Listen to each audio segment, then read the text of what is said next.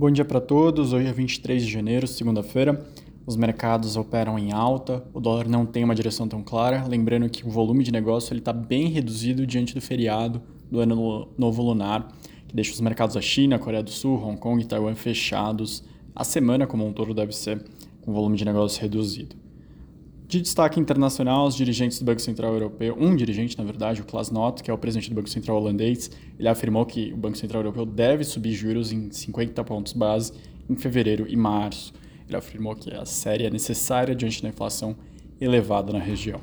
Aqui no Brasil, que com certeza deve balançar os mercados hoje pela manhã, foi o artigo do Lula com o Fernandes, então o presidente do Brasil e da Argentina, falando em criar uma moeda comum sul-americana e também as declarações do Massa, que é o equivalente ao Ministério da Fazenda na Argentina, falando que a moeda comum é o primeiro passo para uma moeda única no futuro sul-americana. Eles também mencionam, ele também menciona que outros países da região como Paraguai e Uruguai vão ser convidados a adotar isso. A ideia da moeda comum, segundo o artigo de Lula e Fernandes, é desvincular ou depender menos do euro, do, principalmente do dólar, para transações comerciais e voltar a crescer o comércio entre Brasil e Argentina, que foi reduzido, né, que caiu em termos de bilhões de dólares nos últimos anos.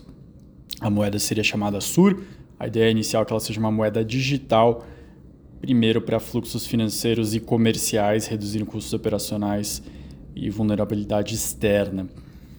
Então, ficou, na, ficou bem dúbio ainda, lembrando que o Haddad tinha escrito um artigo com Galípolo no meio do ano passado menciona, mencionando essa moeda comum para impulsionar a integração da região. O Haddad hoje pela manhã negou que eles estejam cogitando uma moeda única para os dois países, mas como eu mencionei, o equivalente ao Haddad na Argentina falou que não, que eles estão sim cogitando. Então ficar nesse uma parte diz que sim, outra parte diz que não. O entendimento do mercado financeiro é que não teria vantagens para o Brasil esse tipo de integração econômica, enquanto para a Argentina aí sim poderia ser benéfico. Outros destaques, a Casa Civil vetou o nome de Bruno Eustáquio para ser o número 2 no Ministério de Minas e Energia.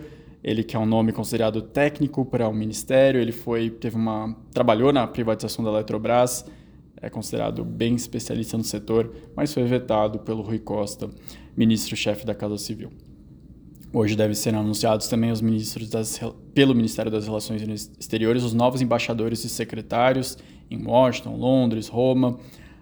A Maria Luísa Viotti, que, já, que foi representante do Brasil na ONU, deve ser embaixador em Washington. Antônio Patriota, que foi chanceler no governo Dilma, deve ser anunciado embaixador em Londres. Em Paris, o cargo deve ficar com Ricardo Neiva Tavares, que foi embaixador em Roma. Outros cargos também devem ser anunciados. E para falar da agenda da semana, Aqui no Brasil, o destaque fica amanhã com o IPCA 15 de janeiro.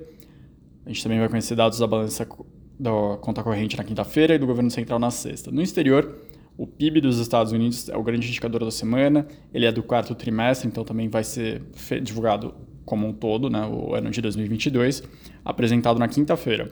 Também a gente vai conhecer o PIB da Coreia do Sul na quarta e da Espanha na sexta e ficar atento aos dados de PMIs preliminares ao longo da semana. Ainda vamos ter balanço corporativo de empresas gigantes, como a Tesla, Microsoft, Boeing, 3M e General Electric. Por fim, o Banco Central do Canadá divulgou sua decisão monetária na quarta e África do Sul na quinta. Um bom dia para todos e uma ótima semana.